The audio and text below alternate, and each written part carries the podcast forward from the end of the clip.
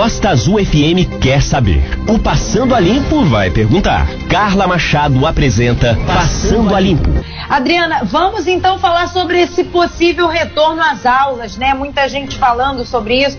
São Paulo falando sobre isso também, sobre esse retorno às aulas. É, como é que está essa situação dentro do nosso município? Qual é a nossa realidade atual?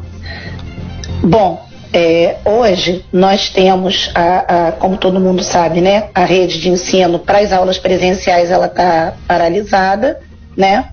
É, a gente ainda não tem uma, uma data definitiva de retorno. Nós temos é, com, tido reuniões com a Secretaria de Saúde, né? que é o órgão sanitário que vai direcionar todas as nossas ações. Ah, nós recebemos é, por deles já um documento, tá? que é um protocolo de retorno às aulas. Na verdade, ali ele vem apontando tudo que a gente vai precisar observar para quando a aula retornar.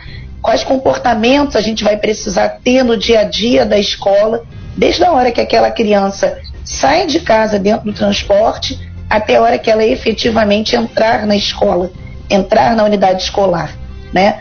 Eu, eu, eu já tive a oportunidade de falar aqui, eu reitero, é, nós, o, o, prefeito constituiu um grupo de trabalho, né? A nossa primeira reunião é amanhã, às 9 horas. Nós temos membros do Conselho Municipal de Educação, da Secretaria de Saúde, da Educação e da Ação Social. E esse grupo de trabalho constituído, ele vai pensar nesse retorno das aulas, que ainda não tem data, tá? E aliado ao documento normativo que a Secretaria de Saúde já nos deu.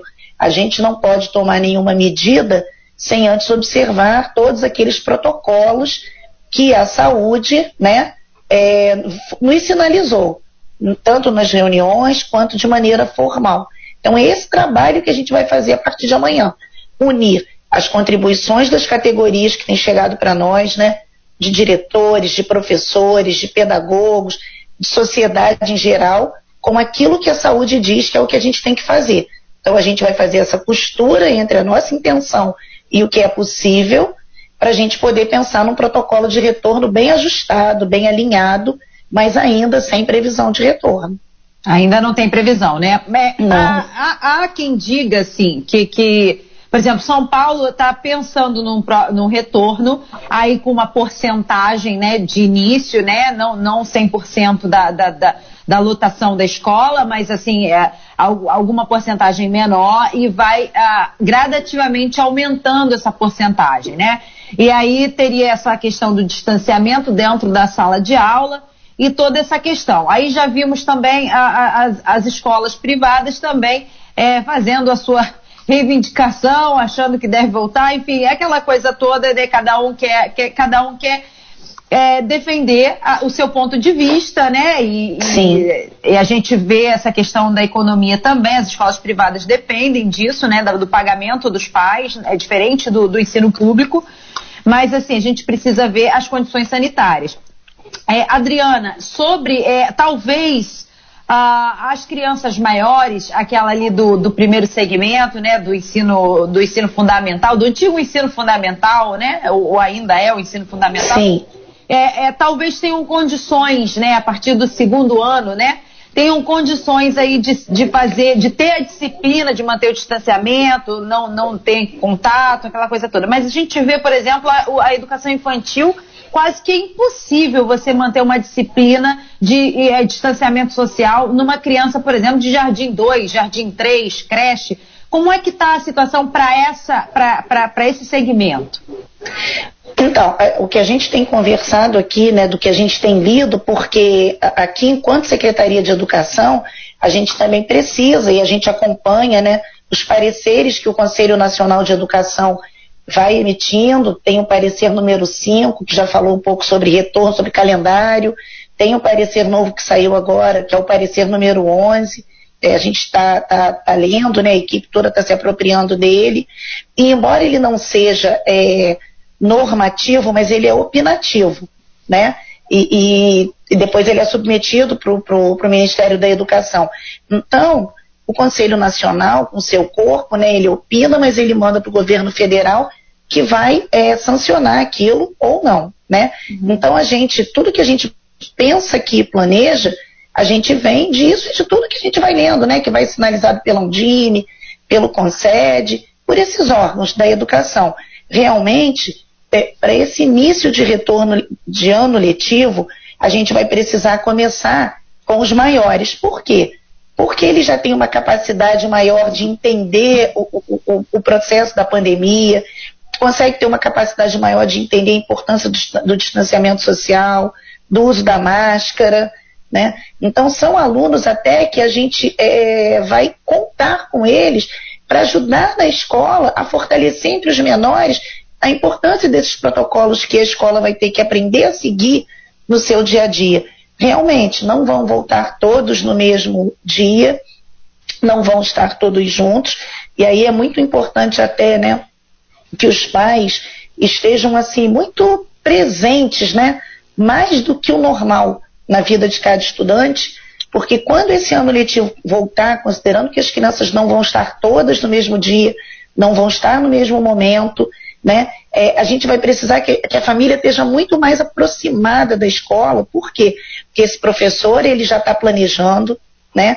Os nossos professores têm feito coordenações virtuais com, com as equipes pedagógicas de cada unidade. É, a gente tem uma plataforma de, de ensino que ainda não está aberta para o estudante. Na verdade, temos duas. Uma de caráter consultivo, que é a Apoiar Um, que são atividades que os coordenadores aqui da Secretaria de Educação planejam e colocam, e temos a Apoiar 2, que já é para o público de sexto ou nono ano. Os professores já estão planejando suas aulas e estão colocando ali. Ela ainda não está aberta para uso. Mas quando isso estiver aberto e quando o ano letivo presencial retornar, vai ser muito importante a gente conseguir, é, sabe, falando assim, né, um jargão, correr atrás desse prejuízo, né? A gente vai precisar é, estudar muito mais, estar tá muito mais focado, né? Definir o que, que vai ser é, essencial nesse período, considerando que a gente tem a base nacional que já nos dá ali as habilidades essenciais a terem trabalhadas, mas isso ao longo de um ano letivo. Agora não. Agora vai ser um tempo reduzido, com aulas né, espaçadas. Então, é, é, vai ser um trabalho assim mesmo, de, de, de esforços entre escola, família, né? Eu aproveito até o espaço para pedir muito às famílias que, quando esse ano letivo retornar, que estejam presentes, porque pelo que a gente lê, né, em outros países, que já tiveram o retorno do ano letivo, o número de alunos ausentes, o número de baixa e de frequência é muito grande. E a gente também vai trabalhar muito para tentar que isso não aconteça aqui. Muito bem, é, são 10 e 15 da manhã. Eu converso com a Adriana Teixeira, superintendente de educação da Secretaria de Educação de Angra dos Reis. Adriana, é, então não tem data definida, ainda estão, é, é, vocês estudam, é, vocês estudam a possibilidade de um retorno presencial ao ano letivo presencial, mas ainda não é realidade, então a gente precisa realmente aguardar é, toda essa questão da, da volta às aulas presencial, de, de forma presencial, né? Isso. Vamos para um outro ponto que é, que é importantíssimo também a gente falar no, no que diz respeito à educação, é sobre o Fundeb, tá? Então, na verdade, eu preciso falar o que, que é o Fundeb, na verdade. É um mecanismo de financiamento da educação básica, né? Ele é responsável por metade dos gastos por aluno em 86% dos municípios brasileiros. Pois é, o Fundo Nacional de Desenvolvimento da Educação Básica é o principal mecanismo de financiamento da educação pública brasileira. É formado por recursos provenientes dos impostos, transferências dos estados e por uma parcela complementar de recursos federais.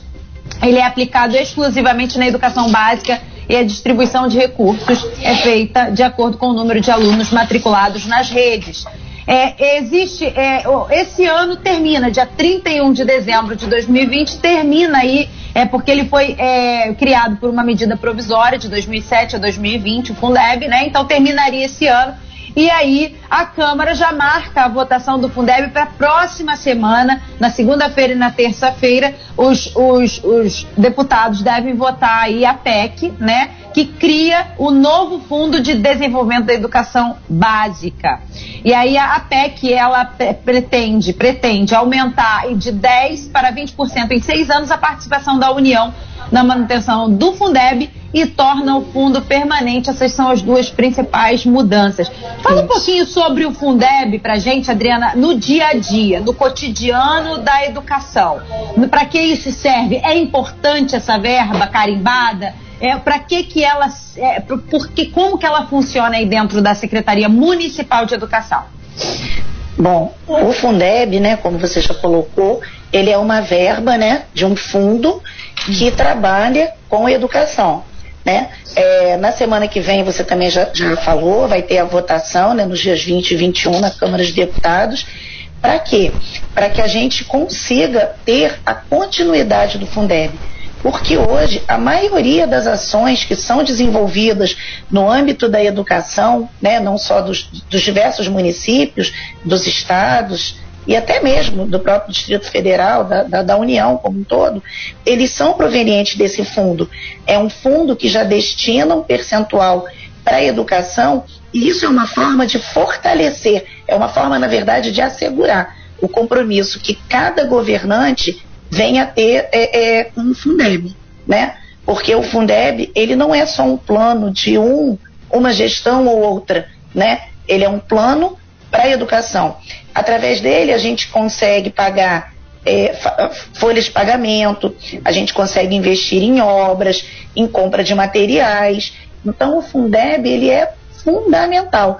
É, a gente torce muito, né, para que os deputados entendam e mantenham o fundo e preferencialmente em caráter permanente para que a gente não precise passar por essa temporalidade, por essa preocupação que a gente que está na área de educação já fica, né? 31 de dezembro está chegando, como vai ficar o Fundeb? Né? É, as nossas ações hoje, a gente tem assim a segurança de ter essa verba assegurada. Isso é muito importante quando a gente vai pensar o planejamento, né? É, daquelas obras que a gente quer fazer, daquelas, daquela compra de material, porque ela é uma verba específica para manutenção e desenvolvimento do ensino, que incide também em pagamento. É, hoje, se a gente pensar de repente numa possibilidade de não ter Fundeb, né? Uhum. Cada é, município, cada, cada estado vai ter que arcar com total responsabilidade sobre os recursos que ele vai investir. E aí, nessa hora, quando a gente vai ler sobre o assunto, e sempre fica mais difícil para aquele município que é menos abastado, a gente não vai ter certeza do que vai poder ser investido. Então, assim, é muito importante. A gente está na torcida, tem campanha, tem manifestos, né, onde toda a sociedade, o pessoal da educação está todo mobilizado rezando, pedindo né, que a gente consiga que os deputados aprovem é, a manutenção do fundo e principalmente não ter mais essa temporalidade, pela riqueza que a gente tem através dele para a educação em termos de investimentos. É, é importante isso, é, dessa, de, de, tornar o fundo permanente. Essa PEC prevê isso, tornar o Sim. Fundeb não com um prazo de validade, para não ter que voltar nessa questão novamente e ficar às pressas, né? Porque, Sim. na verdade, os deputados estão é, debatendo sobre isso desde o ano passado. Então, você vê o, é, né, essa, essa letargia do Congresso aí em resolver isso, talvez porque um quer uma coisa, o outro quer outra. É.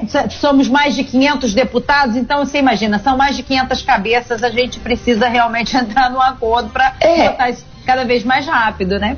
E são diferentes pontos de vista, né, diferentes interesses, e o que a gente quer, na verdade, é alinhar né, é, o, o, ponto de vista de cada um, o interesse de cada um, mas convergindo para uma mesma finalidade, que é a manutenção e desenvolvimento do ensino. A gente tem um país muito grande, né, um país com uma diversidade enorme, é plural, né? A gente tem, através do Fundeb, assegurado investimentos não só na educação básica, né, que é educação infantil, ensino fundamental, ensino médio, mas também nas modalidades de ensino.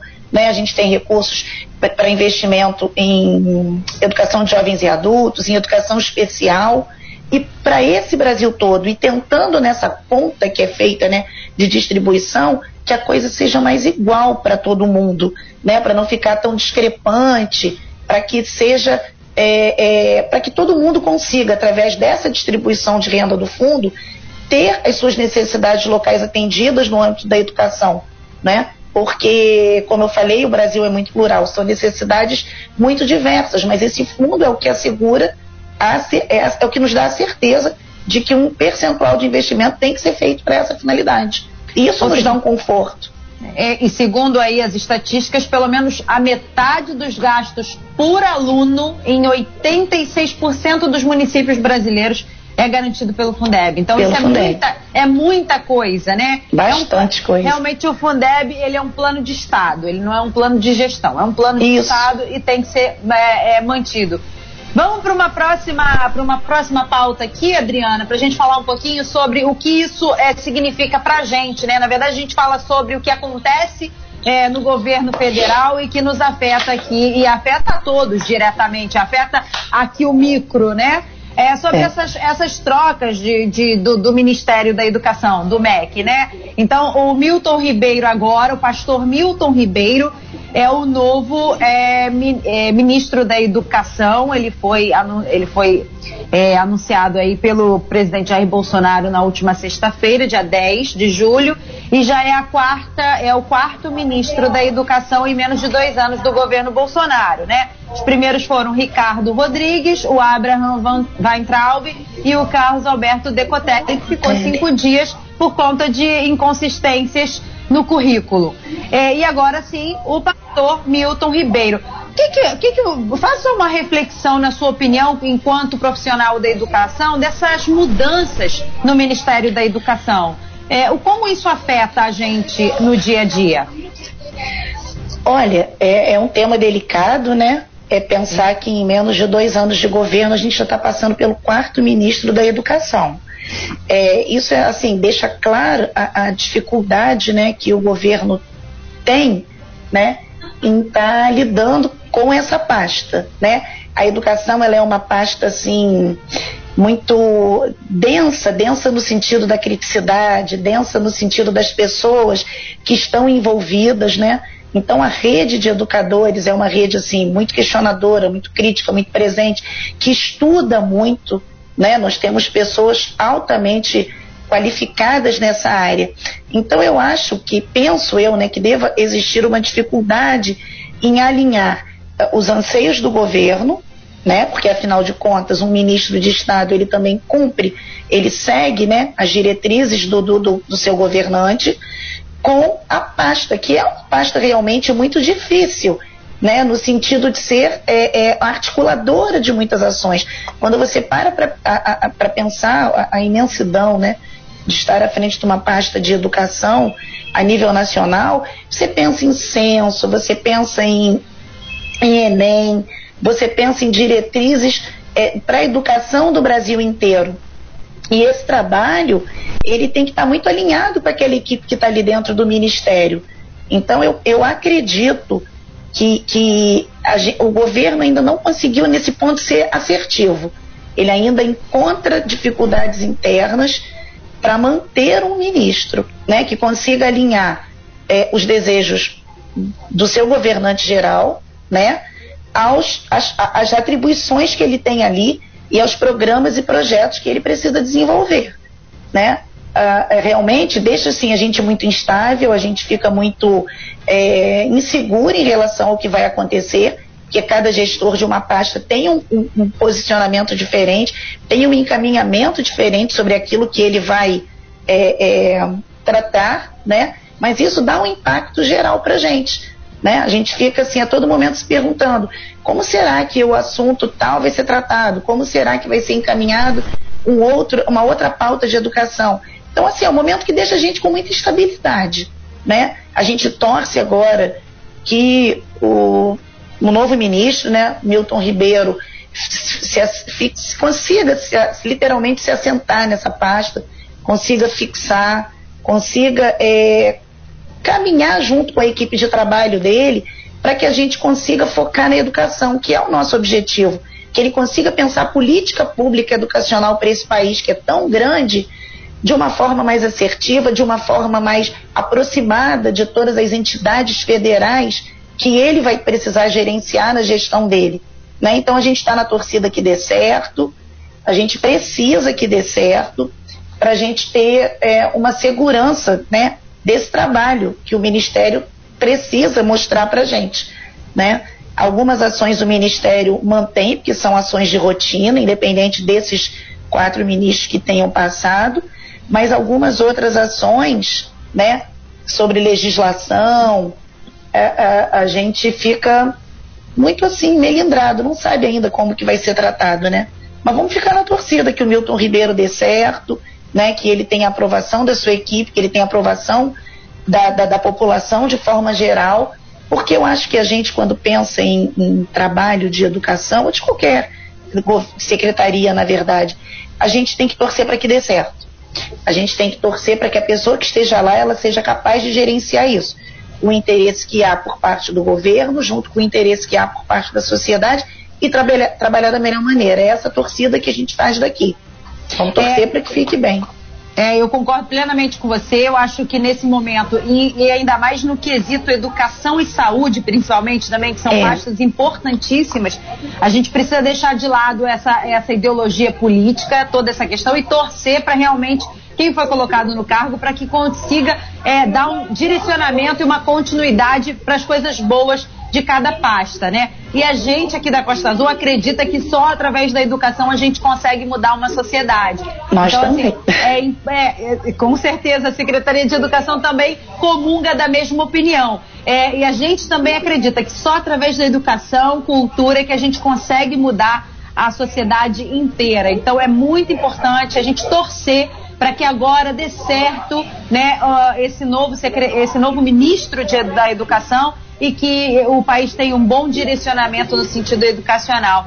É, Adriana, eu gostaria muito de agradecer a sua participação aqui no Passando a Limpo. Antes da gente finalizar, você poderia dar algum telefone ou algum contato para alguém, por exemplo, algum, alguma mãe ou algum pai de aluno que tenha alguma dúvida em relação a qualquer coisa em relação ao ensino público municipal aqui em Angra dos Reis? Existe algum contato para eles?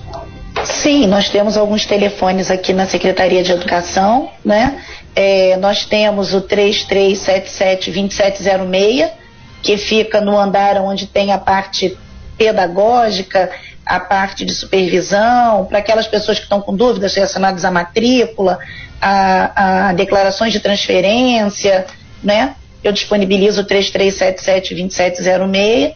A gente tem também é, o 33697725, que já é o telefone do outro andar do prédio, que as pessoas já conseguem falar só mais sobre a parte de infraestrutura, de contratos, de convênios. São dois telefones assim que as pessoas têm facilidade para falar. Temos inúmeros outros, mas eu disponibilizo esses dois porque o acesso é mais, mais assegurado.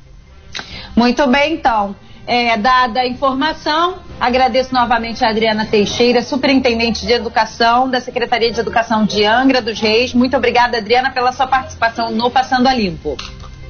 Obrigada a vocês, obrigada aos ouvintes sempre que possível a gente puder estar junto, né, falando sobre educação, que é um tema que a gente gosta muito e que sabe da importância dele. É só convidar e assim como quando a gente precisa, a rádio está sempre de portas abertas para que a gente possa informar também. Obrigada, bom dia. Bom dia, Adriana. E é isso, Passando a Limpo se despede. É, essa entrevista da Adriana Teixeira daqui a pouquinho lá no nosso site, costazulfm.com.br e também nas plataformas de podcast. Passando a Limpo tem um oferecimento de Azulando Piscinas e volta na sexta-feira. E na sexta-feira nós vamos falar também sobre um assunto extremamente importante, que é sobre a lei de contrato de trabalho. Aconteceram algumas mudanças, a gente viu ontem algumas mudanças acontecendo aí na jornada, na redução da jornada, na redução dos salários, todas essas questões. Então a gente vai falar sobre a lei de contrato de trabalho com o doutor Flávio Alexandrino, advogado, e também com o Tiago Vieira, contador especialista em tributos. Então os dois vão, nós vamos nos encontrar na sexta-feira no Passando a Limpo para falar sobre lei de contrato de trabalho e sanar todas as, as suas dúvidas em relação a esse assunto. Muito obrigada pela sua audiência, que você tenha uma linda quarta-feira e um excelente restinho de semana. Até sexta, às 10. Tchau, tchau. Passando a Limpo uma análise diferenciada do que importa saber.